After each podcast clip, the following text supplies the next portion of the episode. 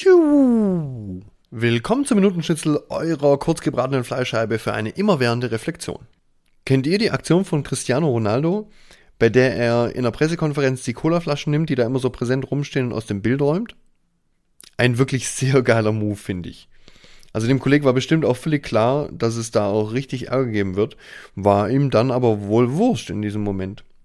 Ich habe jetzt zwar nicht angehört, was er sonst noch so zu der Sache gesagt hat, also was halt sein Motiv war, aber ich gehe jetzt einfach mal davon aus, hm, dass er seine, seine Fangemeinschaft davor warnen wollte, nicht so viel Cola zu saufen. Er sagte nämlich noch so, Agua. Also hier Jungs, Wasser ist der Shit, den ihr trinken sollt. Ich finde es insgesamt einfach super stark. Ähm, Coca-Cola zahlt einen riesigen Batzen an Geld, damit ihre Getränke neben den Topstars stehen. Und wir unterbewusst assoziieren sollen, dass unsere Vorbilder dieses Zeug halt auch konsumieren. Tun sie aber nicht. Zumindest mal Cristiano Ronaldo nicht.